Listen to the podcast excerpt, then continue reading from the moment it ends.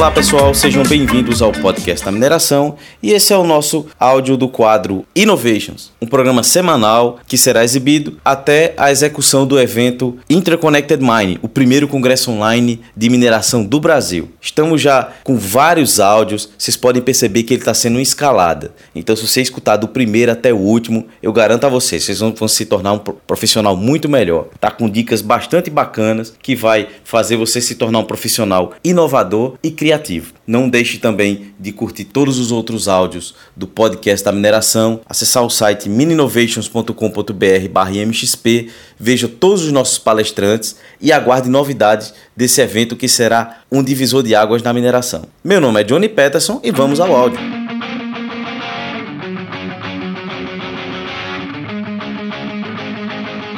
Pessoal, no áudio dessa semana eu vou falar sobre o fracasso. Porque no, no, ao longo de você faz, for criar alguma coisa nova, você vai se deparar com alguns problemas que, se você desistir logo de cara, você não tem o perfil para ser um profissional inovador nem criativo. Pode até ser pesado eu estar falando isso, mas você tem que aprender realmente com o fracasso com, e utilizar ele de trampolim para os próximos próximas etapas do, do projeto. Tem duas frases de Bill Gates que eu gosto muito e guardo elas sempre no meu computador, que a primeira é a seguinte: É bom comemorar o sucesso, mas é mais importante prestar atenção às lições do fracasso. E outra é que ele diz: Tente uma, duas, três vezes e, se possível, tente a quarta, a quinta e quantas vezes for necessário. Só não desista nas primeiras tentativas. A persistência é amiga da conquista. Se você quer chegar onde a maioria não chega, faça o que a maioria não faz. Bill Gates tem 100% de razão. Use as lições do fracasso como uma mola mestre para que você chegue no seu objetivo.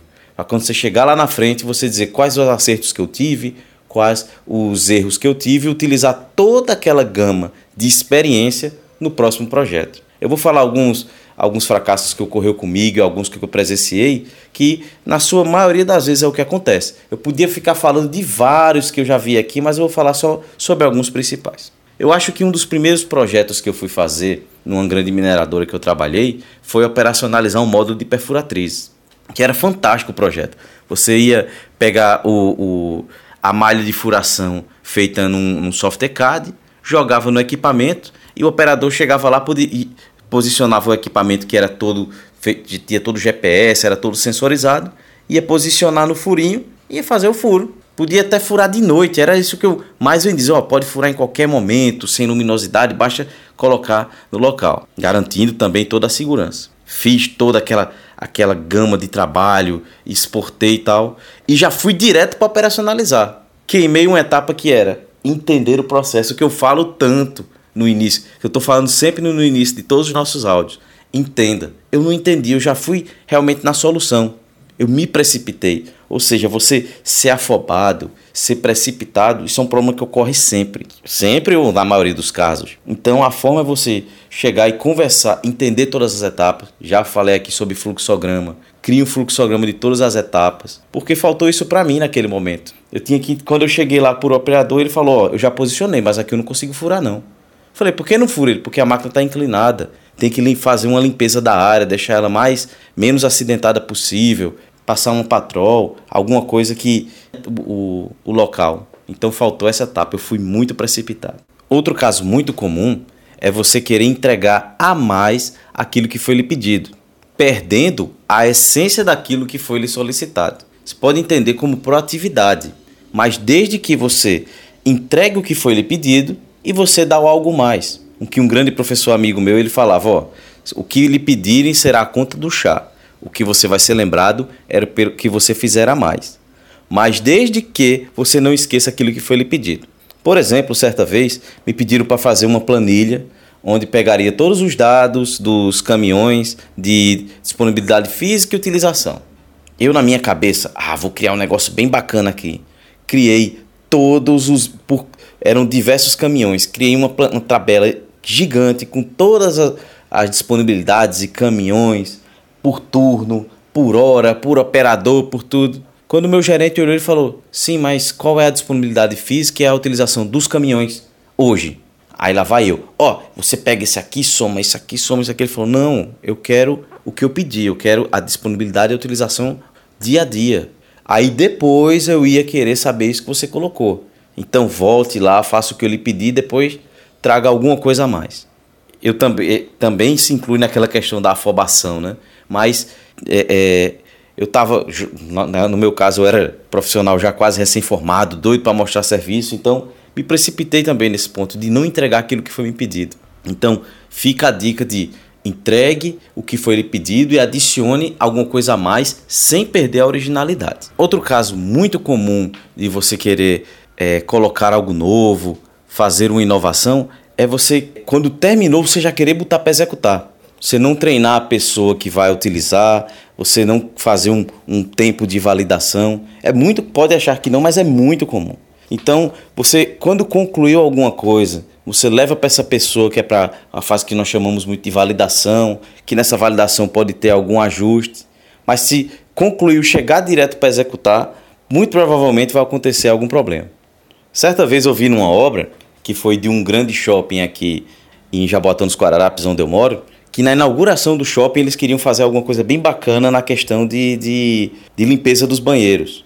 Que não tivesse nenhuma torneira, se fosse tudo via sensor. Ou como eles fizeram lá, que era um pedal no chão, você apertava ele saía água da torneira.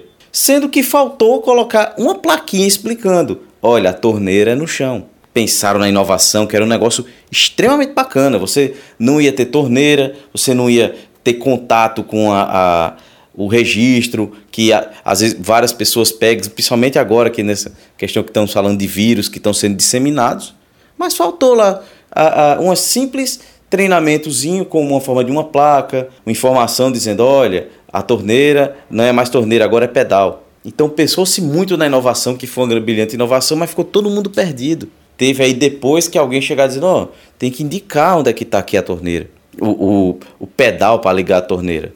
Então, pode parecer até, ah, mas isso é óbvio, mas acontece muito, gente.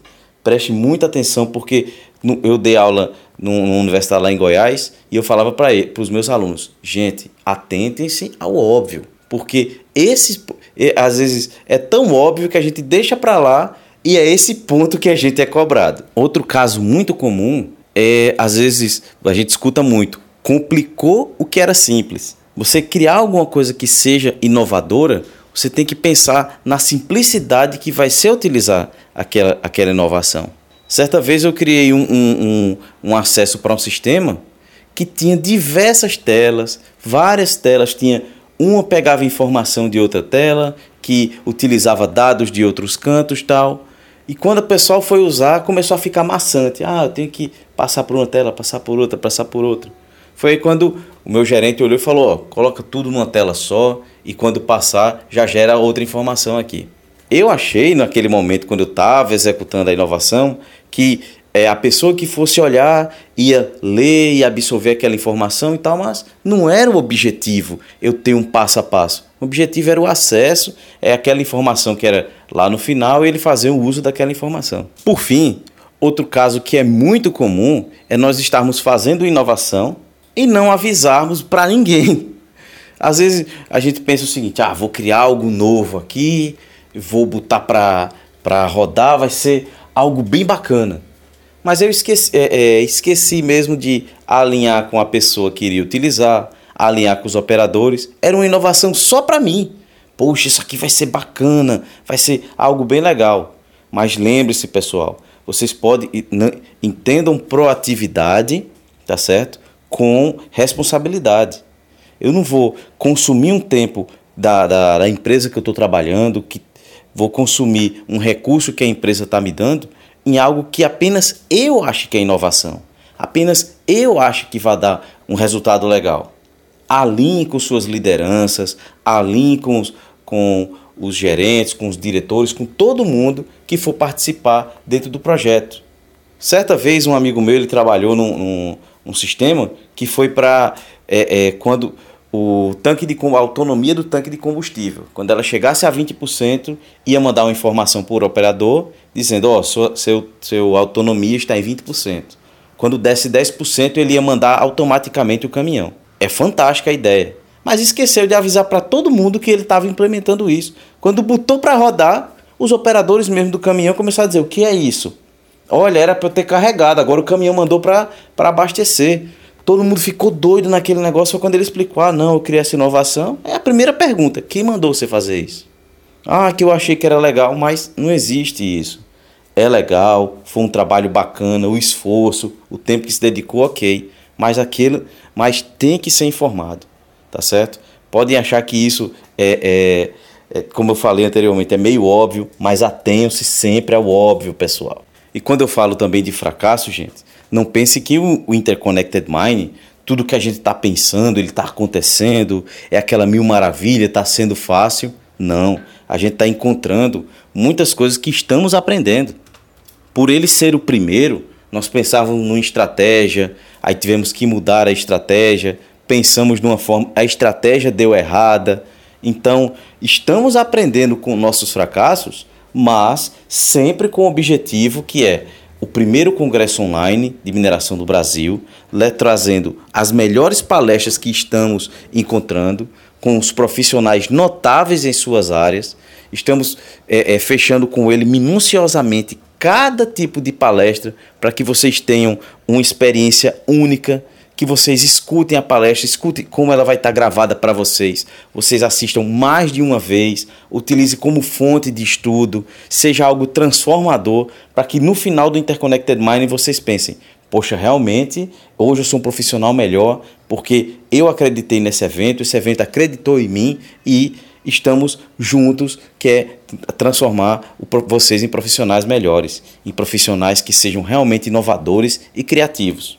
Não deixem, pessoal, de escutar os outros áudios do podcast da mineração, acessar o site mininovations.com.br/mxp e veja todas as informações desse congresso que será único na mineração, será um divisor de águas, literalmente, da mineração.